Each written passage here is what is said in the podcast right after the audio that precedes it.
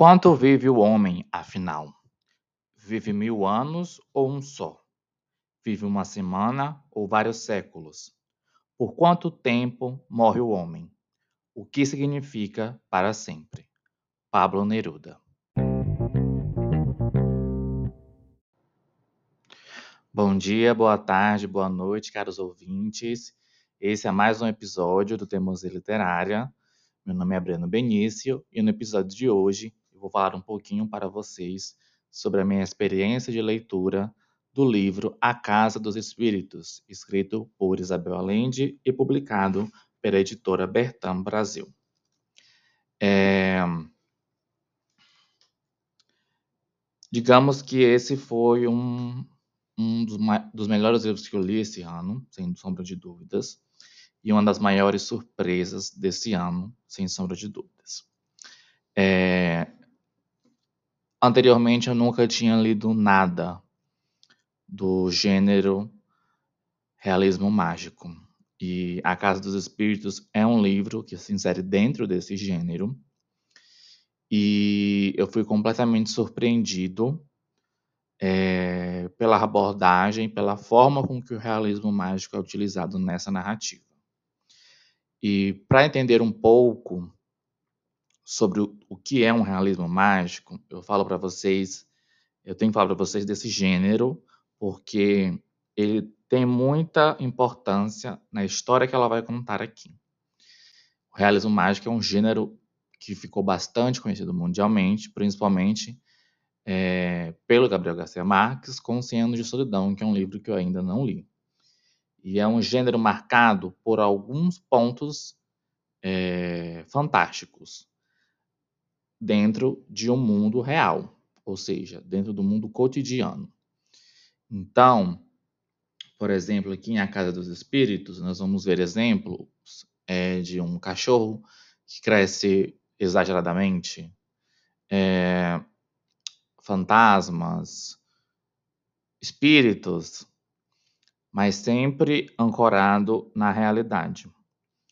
E esse gênero literário ficou muito marcado, em especial ao continente sul-americano e tem uma importância muito grande no que tange é, a se falar, a se questionar os períodos ditatoriais vividos na América do Sul.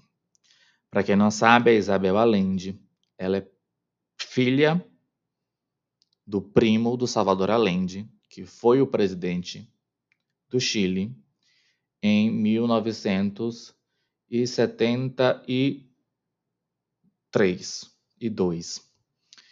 E o Salvador Allende foi deposto e após um lobby enorme da CIA e dos Estados Unidos, e após a deposição de Salvador Allende, foi instaurada a ditadura no Chile, a ditadura do Pinochet, que perdurou por mais de 25 anos.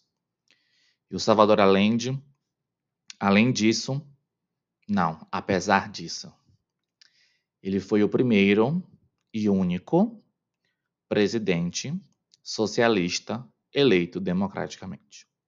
Então, para começar a contar a história de A Casa dos Espíritos, eu queria deixar e fazer essas pontuações históricas sobre o Chile e sobre a pessoa que escreveu esse livro, que é uma parente um pouco distante daquele que foi o, talvez o principal presidente do continente sul-americano na sua história. Então, após essa introdução, eu chamo vocês a mergulhar um pouquinho comigo nesse episódio.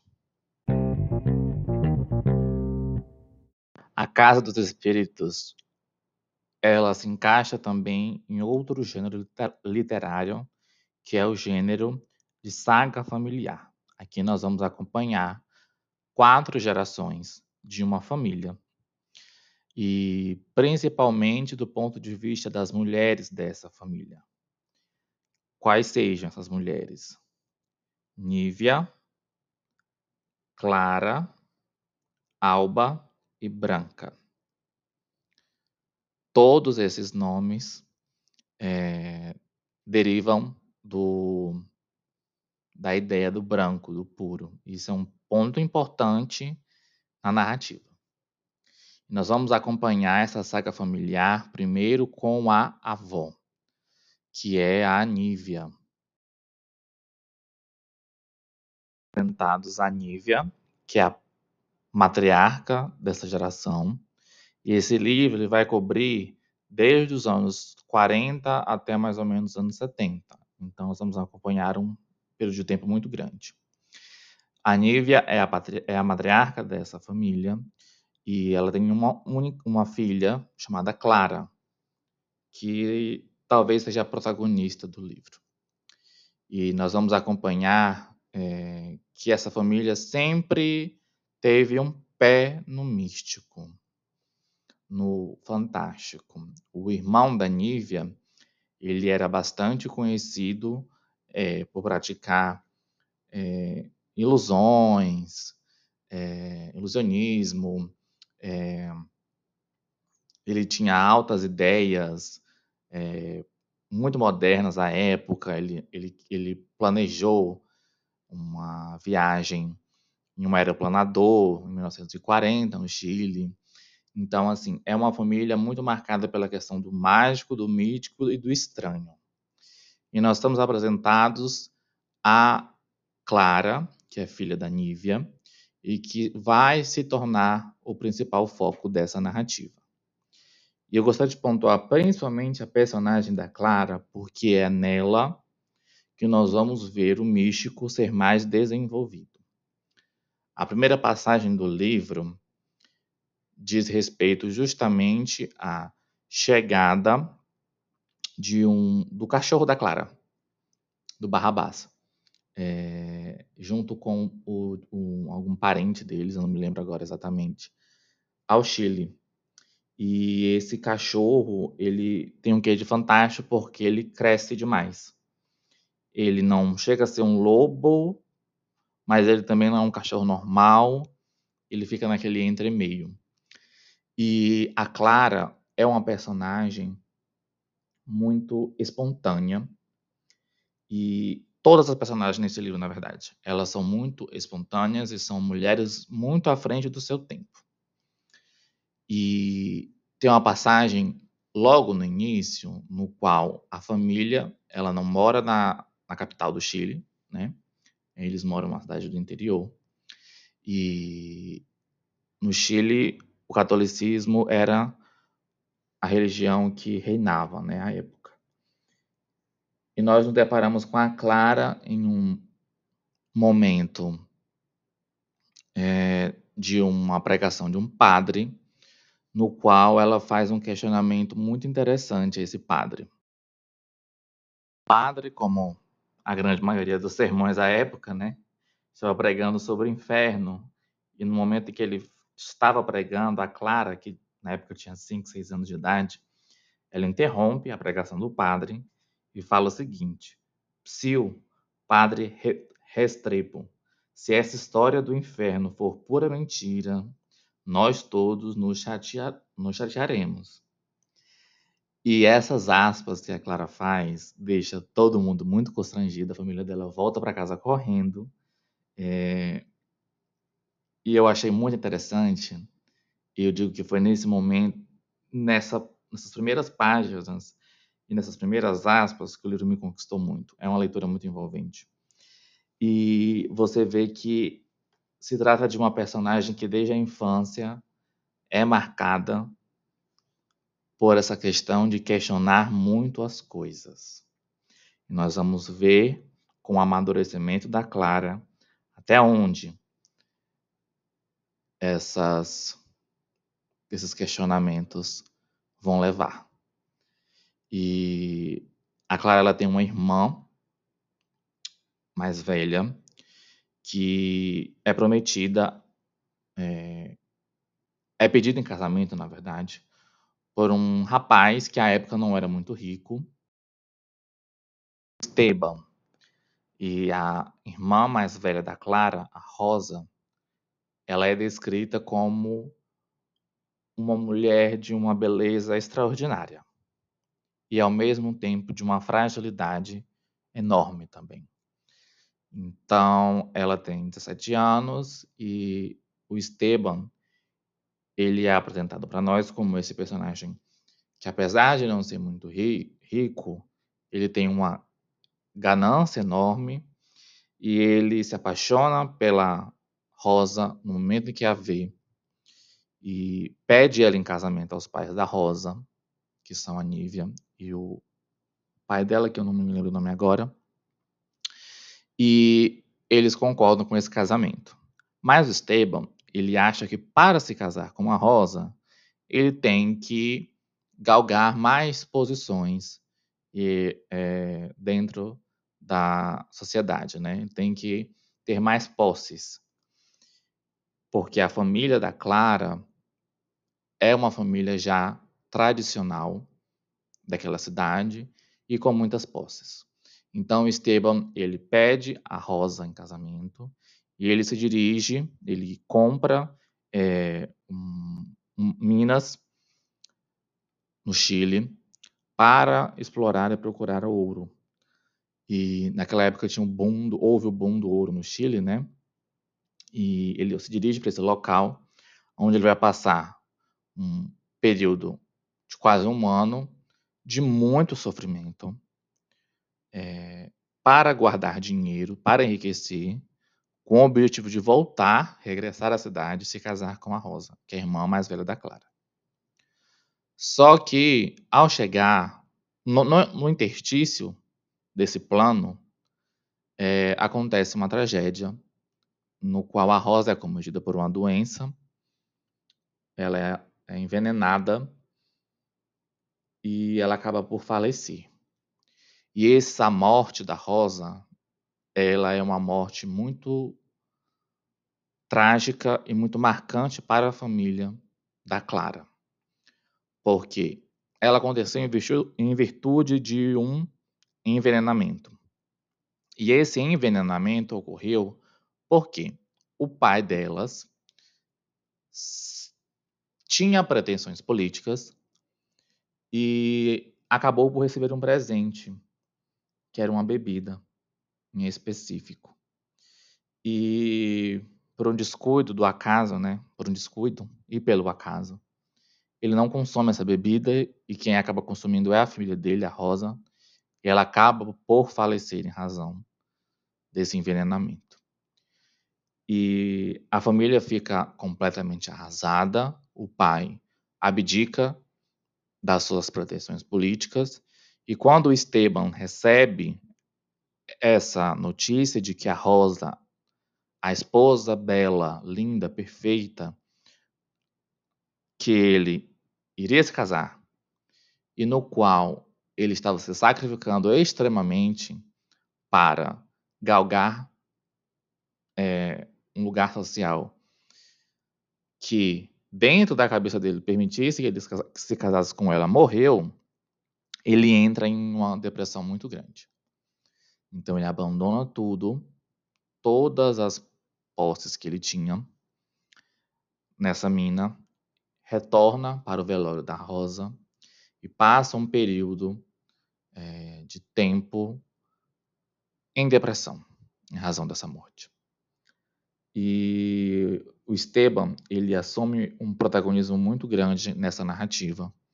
E ele vai se contrapor muito a essas quatro mulheres no passar da narrativa. Passados alguns anos, é, o Esteban, ele também tinha uma fazenda no interior do Chile, no qual estava abandonada, mas em razão da perda repentina da Rosa e dessa descrença total dele e dessa vontade que ele tem de se isolar, ele resolve por investir nessa propriedade rural que ele tem no interior do Chile. E para essa fazenda ele se dirige. Ele passa vários anos lá é, construindo esta fazenda. Essa fazenda pertencia ao pai dele que faleceu e ela estava sendo habitada por alguns dos empregados da fazenda que estavam lá após a morte do pai.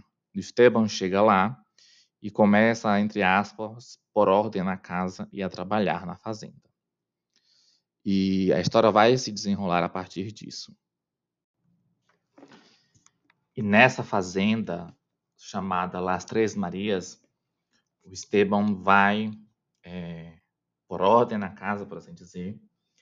E quando eu falo por ordem na casa, é aquela ideia que nós temos do latifundiário, realmente. E passado um certo tempo, a Clara, que era a irmã mais velha da Rosa, que foi prometida ao Esteban, ela envelhece, se torna uma jovem, e ela tem um sonho no qual ela vai se casar com o Esteban. Ela sonha que, que esse casamento vai acontecer. E a Clara, Clara, ela possui clara evidência. Ela vê o futuro. E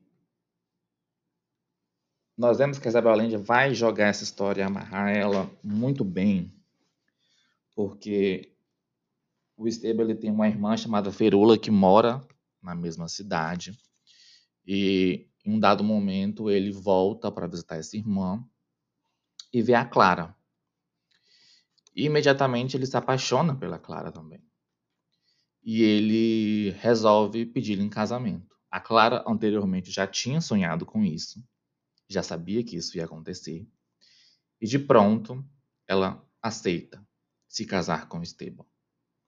E a partir desse relacionamento Clara Esteban é que o livro vai se desenvolver. Aqui, a Isabel Allende vai tocar em todas as feridas coloniais de classe, de gênero e políticas possíveis na América do Sul. A partir deste relacionamento Clara Esteban, a partir do empreendimento da Fazenda Las Três Marias do Esteban, a Isabel Allende vai desenvolver todo o cenário sociopolítico econômico do Chile daquela época. Os dois se casam, Clara e Esteban.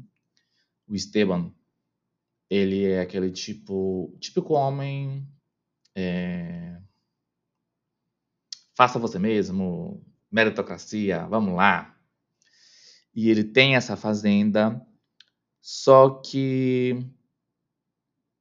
existe um quê aí nessa fazenda? Ele não paga os funcionários dele. Eles trabalham, em troca do trabalho, eles recebem moradia e comida. Ponto. E o Esteban se orgulha muito disso. De fazer o mínimo, né?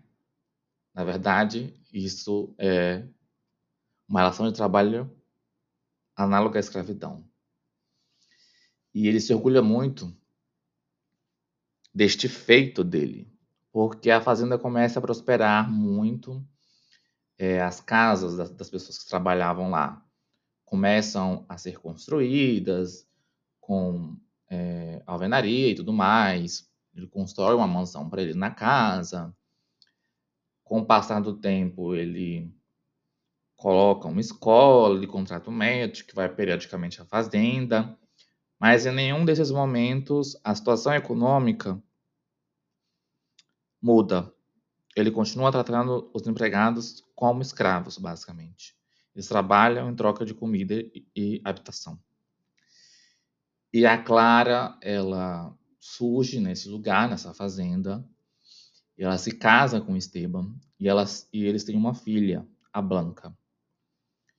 E a Clara, ela sempre foi muito peculiar. Não vou dizer que ela delirava, mas ela tinha episódios muito marcantes e muito longos de distanciamento da realidade. Por exemplo, é, numa fase da, da, história, quando ela engravida, por exemplo, da Blanca, no momento que ela engravida, parece que ela se descola da realidade um pouco. E ela vive um, em um mundo à parte. Ela conversa com os espíritos que habitam aquela fazenda. E você vai vendo que isso acontece em várias outras ocasiões da vida da Clara. Mais especificamente, o primeiro momento em que ela tem esse descolamento é quando ela é engravida. E a Blanca nasce, que é a terceira filha dessa geração, e ela é criada nessa fazenda Las Três Marias. Só que é, a Blanca ela acaba por ser criada neste ambiente e desde pequena o destino a entrelaçou com um dos filhos de um dos trabalhadores daquela fazenda. E tudo isso, toda essa história tem um quê de destino e um quê de entrelaçamento de espiritual, porque nós já sabemos tudo o que vai acontecer, porque a Clara já previu tudo. Então, desde pequena, desde o seu nascimento, a Blanca estava destinada a ter o envolvimento e a se casar com esse homem. E na verdade a Alba, nasce a Alba, gente. E quando a Alba nasce, não, Alba não, é Blanca mesmo. É Blanca. Meu Deus, eu estou confundindo as gerações da família. Clara, Alba. Ok. E aí, o que, que acontece?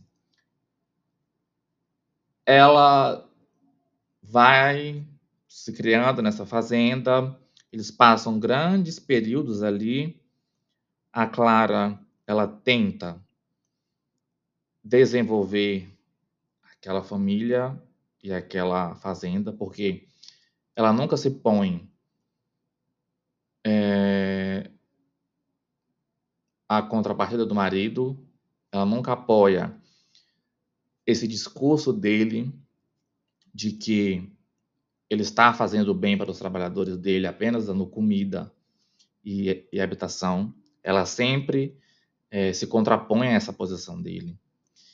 E então ela sempre fica ali na fazenda, trabalhando, tentando ensinar as crianças a ler e escrever, ajudando, intercedendo. A vida dela começa a girar em torno disso. E aí é, nós vemos uma grande efervescência dentro daquela fazenda e uma grande efervescência também dos, do pensamento comunista e socialista no Chile. É, nós estamos falando agora de 1950 e 1960.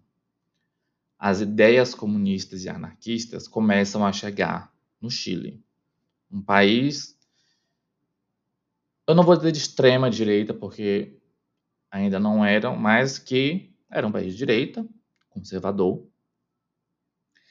E as ideias comunistas e anarquistas começam a chegar no Chile e começam a chegar em Las Três Marias através de algumas pessoas, alguns padres, alguns médicos e alguns é, políticos, é, como é que eu posso dizer, militantes, inclusive, que vão lá falar sobre a questão do trabalho, a questão da desigualdade, a questão do salário mínimo, a questão da, da divisão das terras, da reforma é, agrária que se faz necessária contra os grandes latifúndios.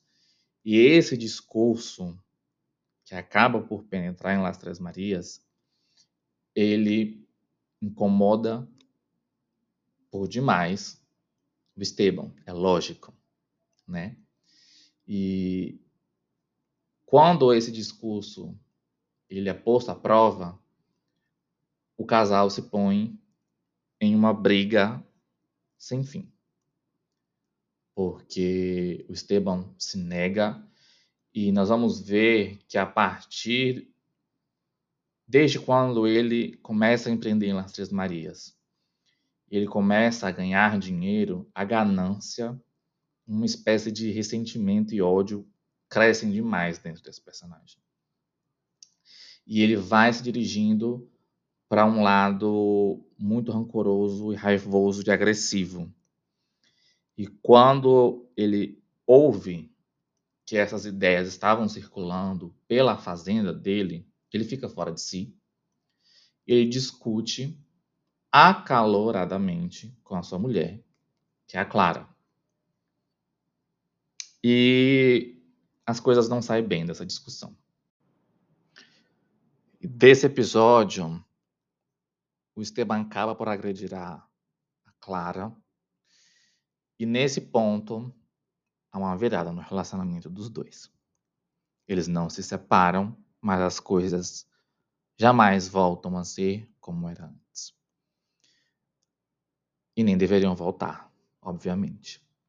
Mas ela opta por não se separar. E a Alba, a Blanca, ela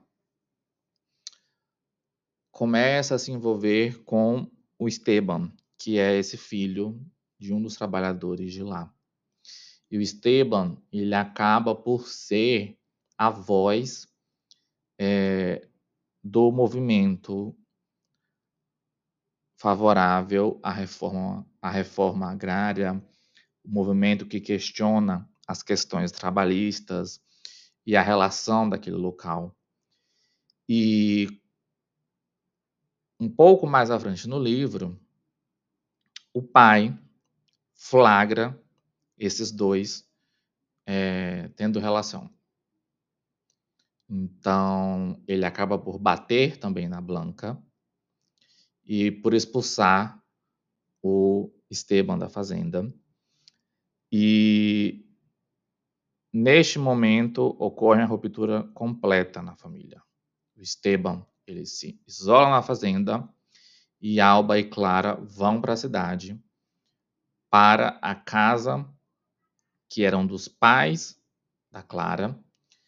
E a partir dali, a Clara começa a se envolver com o espiritismo. Mas eu queria fazer uma volta um pouquinho na narrativa para contar que logo após essa primeira briga no qual eles não se separam, acontece o grande terremoto no Chile, um dos maiores terremotos que aconteceu na história do mundo.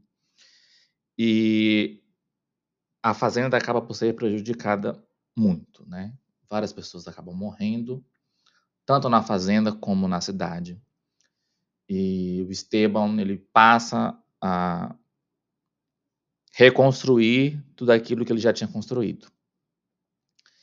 E após esse último conflito que ele tem com a Clara com a Alba, com a Blanca, quando ele vê que a filha dele se envolveu com um antagonista dele, ele se enche de fúria ainda mais.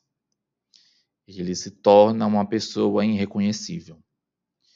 E ocorre essa migração delas para a cidade e o Esteban se recolhe em Las Três Marias. Outra coisa também que é importante de pontuar é que a irmã do Esteban, ela é, como é que eu posso dizer? Ela é uma mulher bastante ressentida, porque eles tinham uma mãe doente, que ficou doente durante muitos anos, e é engraçado, né, que isso casa muito com a redação do Enem, que é o papel da mulher não remunerado. E fica a cargo dessa irmã mais velha cuidar dessa mãe durante muitos anos. E quando essa mãe falece, a irmã do Esteban vai morar na fazenda e ela se afeiçoa muito a Clara e principalmente a Blanca. Era, ela acaba por ser como se fosse é uma segunda mãe para Blanca, né, que é a filha dos dois.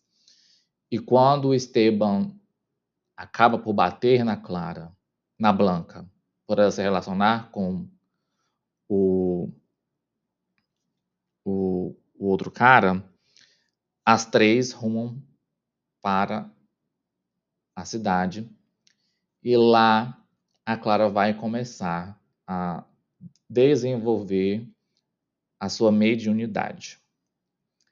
Além da, da Alba, a Clara tem mais dois filhos, é, sendo que eles são pessoas completamente distintas.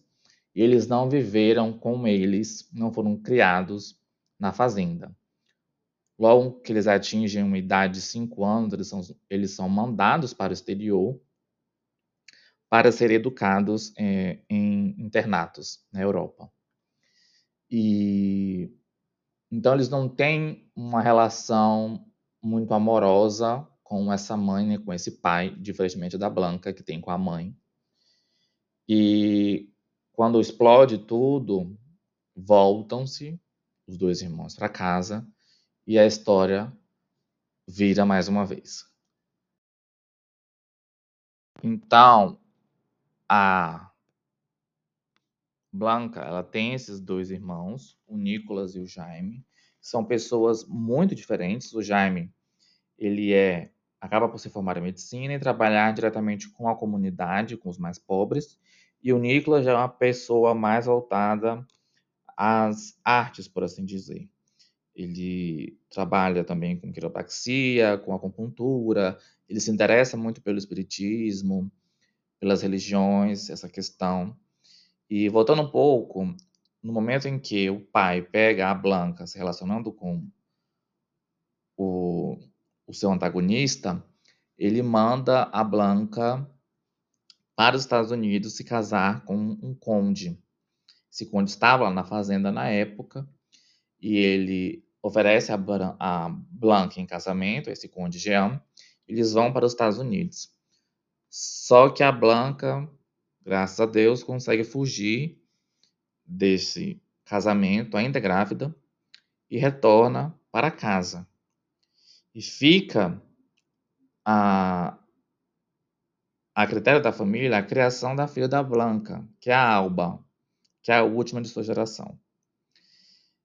E vai ser nesta personagem que os principais dramas vão se concluir.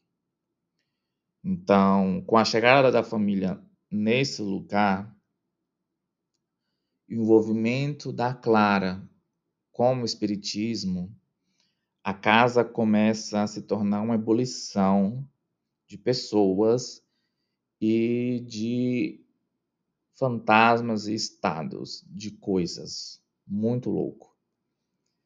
É, a Clara passa por diversos períodos de isolamento natural dela, no qual ela se conecta muito com essas visões do futuro e com o espiritismo.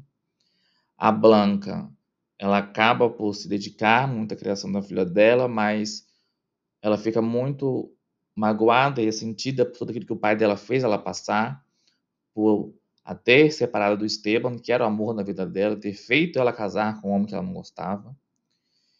E a e nesse meio a Alba é criada por essas mulheres, junto com a ajuda da Ferrula, que é a irmã do Esteban, por um período de tempo. E nós vemos o crescimento da Alba, que é a última geração dessa família, e o envolvimento dela com as questões sociais do Chile. O Esteban isolado na fazenda, acaba por decidir que ele não vai se contentar em ser apenas um fazendeiro latifundiário.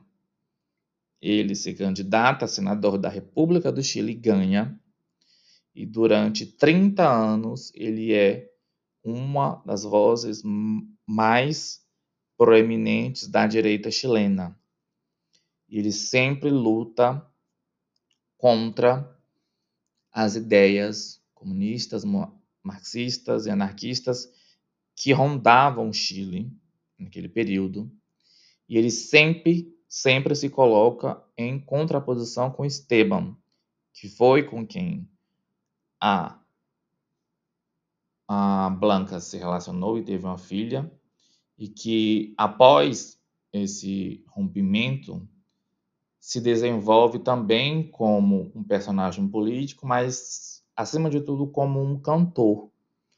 E através dos seus cantos e das suas músicas, ele vai espalhar as ideias é, de classe para a grande massa chilena. Ele acaba por ficar muito conhecido por isso, como cantor de música popular, que em suas músicas tratava muito sobre a questão social. Então, nós vamos acompanhar esse cenário do Chile e global, que nós muito sabemos, de Guerra Fria, no qual duas potências brigavam por território e domínio. E a intervenção dessas duas potências, Rússia versus Estados Unidos, ela é dada de forma muito diferente. É, com o passar do tempo, nós vamos vendo que a situação no Chile ela acaba por se agravar muito a situação social a pobreza, a desigualdade social, o grande latifúndio, a ausência de reformas, faz com que a população chilena comece a se insurgir contra a cultura de direita e a ideologia de direita que estava posta ali. E em uma virada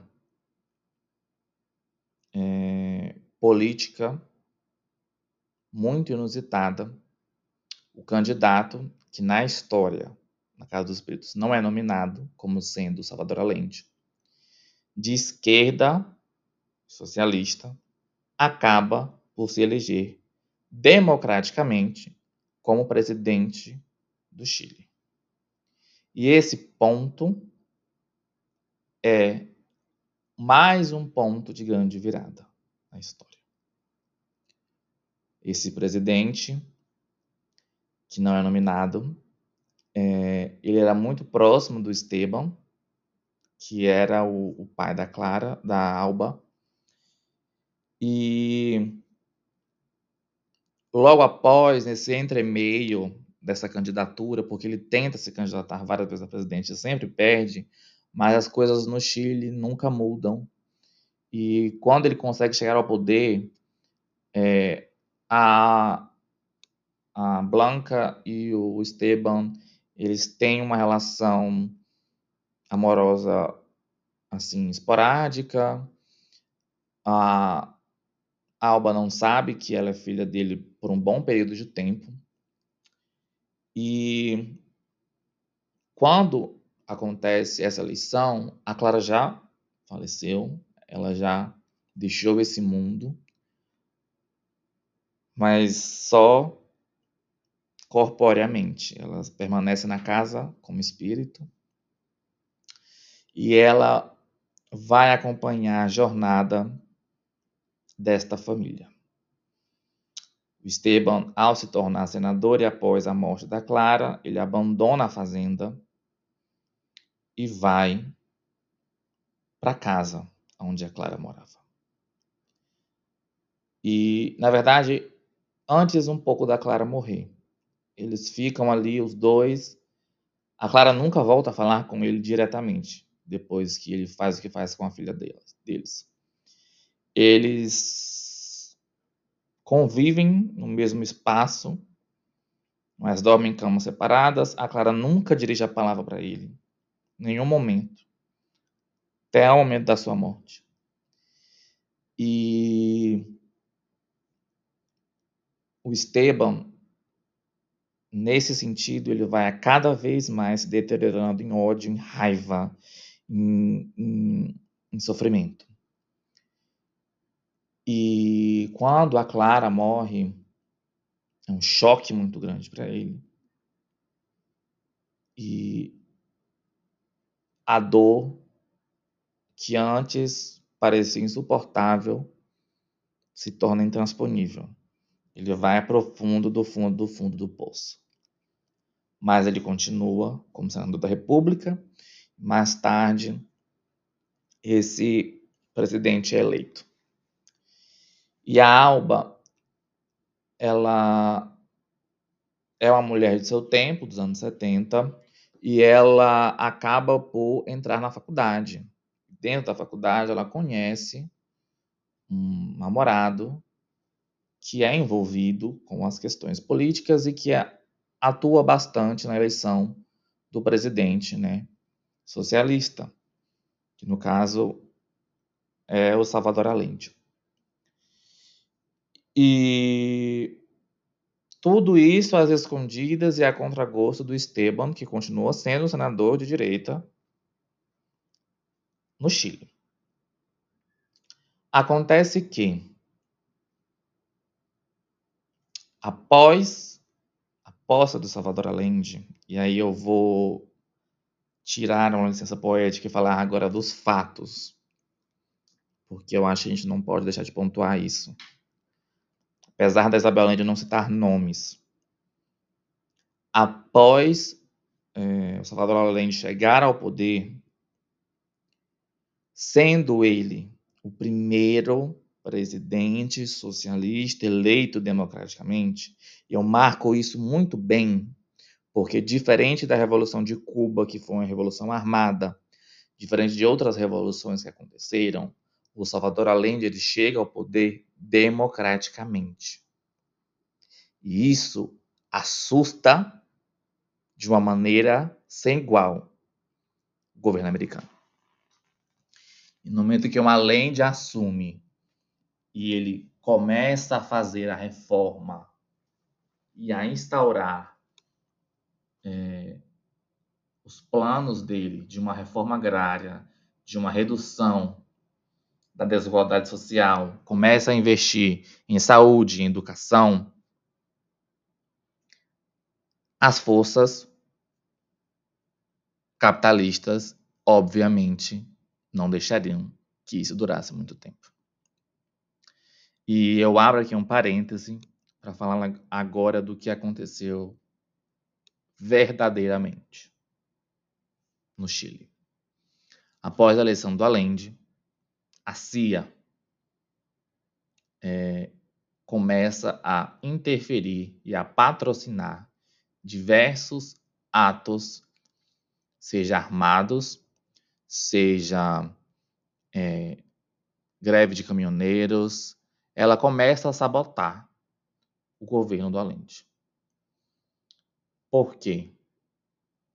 Porque causa muito medo à superpotência Estados Unidos ver o desenvolvimento e aquilo que o Allende estava fazendo quando eu terminei de ler esse livro, eu fui atrás de ver um documentário sobre a situação e eu vi que a eleição do Salvador Allende ela teve tem uma importância e tem uma importância extraordinária na América do Sul.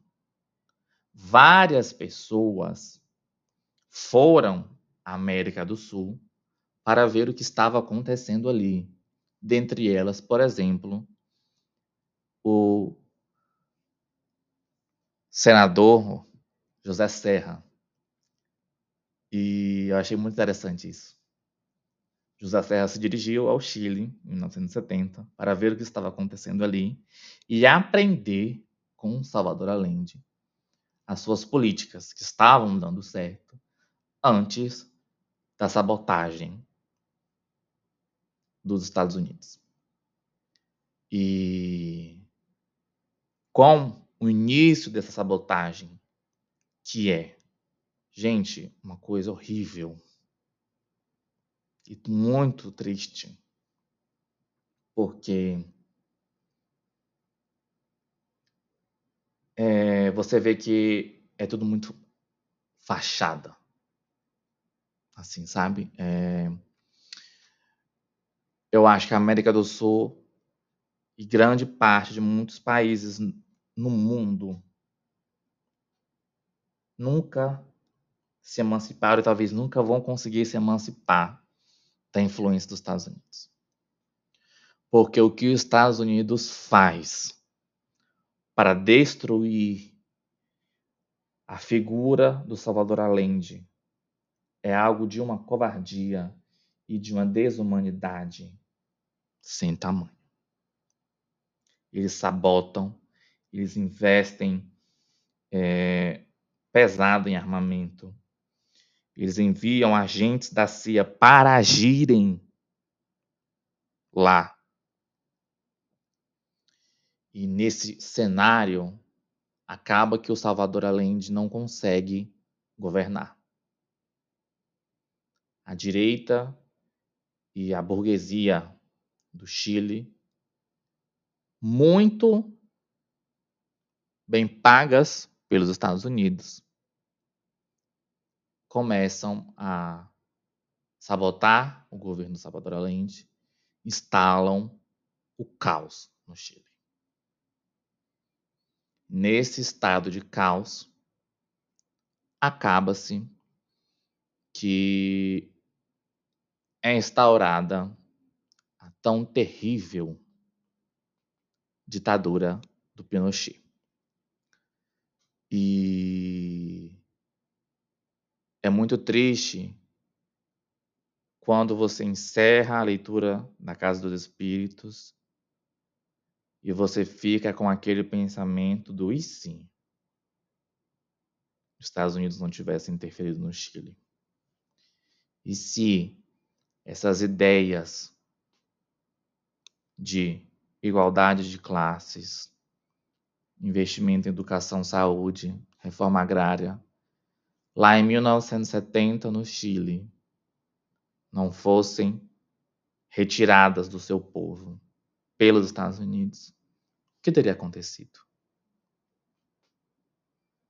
Eu acho que a nossa situação na América do Sul seria muito diferente do que é hoje. E fica essa reflexão ao final do livro. E agora eu vou voltar um pouquinho para concluir a história dessa família. Então, após a morte da Clara, o Esteban, ele permanece na casa junto com a Blanca e com a Alba.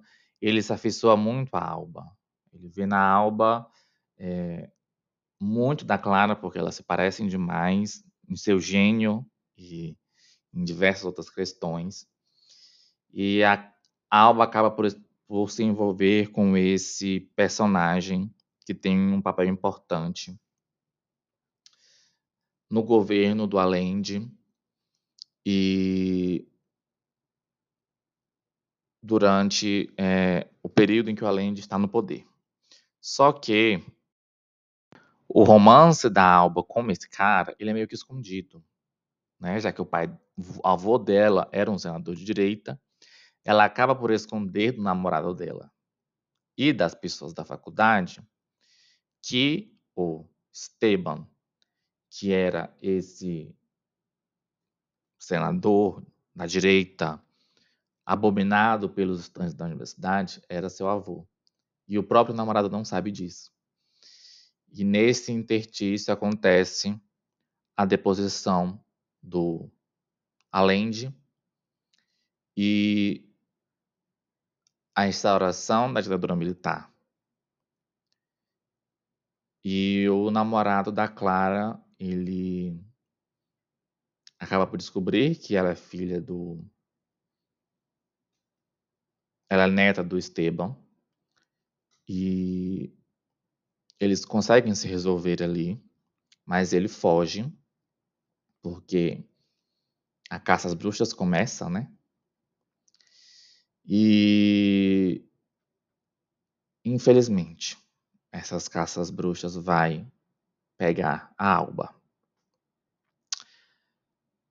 E aí nós entramos num, na parte final da história, que é a parte mais triste, em uma análise literária, é quando a história vira. Com a instauração da ditadura, todo o realismo mágico, tudo aquilo que era mágico na história do Chile some. A Isabel Allende magnificamente faz uso disso para mostrar que, com o surgimento da ditadura, nenhuma ideia de fantástico, de amor, de progresso, de novo acontece na realidade do Chile. E a, e a Alba acaba por ser presa pelos militares e ela é torturada. E as cenas de descrição de tortura da Alba são de quebrar o coração. E o Esteban, mesmo sendo um senador da República, mesmo tendo armado e apoiado o golpe de Estado, no momento em que a neta dele é capturada pelos militares, ele não consegue fazer nada. Ele não consegue tirá-la das mãos dele. E é este ato que acaba por dar fim a este personagem. Um personagem que durante toda a sua vida cobiçou por dinheiro e poder. E quando viu ameaçado seu status quo, apoiou uma ditadura que, que visava oprimir e retirar direitos, tem a sua neta sequestrada pelos militares, estuprada, violentada, espancada durante dois meses. E ele não consegue fazer nada. Porque, aparentemente, os políticos de direita do Chile achavam que a ditadura seria uma transição para a volta da democracia de direita. Só que isso não acontece. Então Esteban se vê com as duas mãos amarradas nas costas. Ele não tem mais poder nenhum ali. Mesmo ele sendo de direita, mesmo ele sendo um senador de 30 anos, mesmo ele sendo rico, ele não consegue salvar a última pessoa que ele ama de todo esse sofrimento. E a Isabel Allende, ela consegue encerrar essa saga familiar nesta forma, de uma forma maestral. Porque ela mostra que nenhum amor nenhuma relação elas conseguem se sobrepor a essas forças do capitalismo. A última pessoa que esse cara amava, ele não conseguiu salvar. Ele não conseguiu escondê-la. E isso mostra como que às vezes nós nós não, né? Algumas pessoas se iludem com figuras de direita que se dizem progressistas e que de progressistas não tem nada. A dicotomia é esta, está posta. E no final do livro, Isabel Allende faz isso de forma maestral. E a Alba ela consegue sair dali depois de dois meses, passando por um sofrimento desgraçado,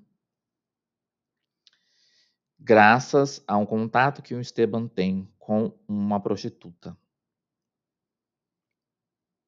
E no final do livro, ele tem essa conversa com essa prostituta, na qual ele deu dinheiro para ela começar a carreira dela. Ele fala que para e ele fala com ela que é essa prostituta acaba por ser uma das últimas pessoas que conseguem influenciar os militares. Ele implora para ela salvar a neta dele. E ela o faz, como último ato. E assim termina o livro. O Esteban morre logo depois. E a Clara, a Alba, na verdade, fica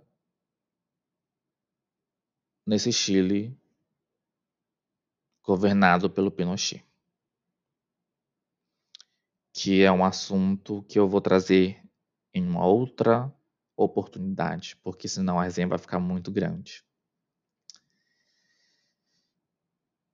Mas é uma situação muito triste de se imaginar.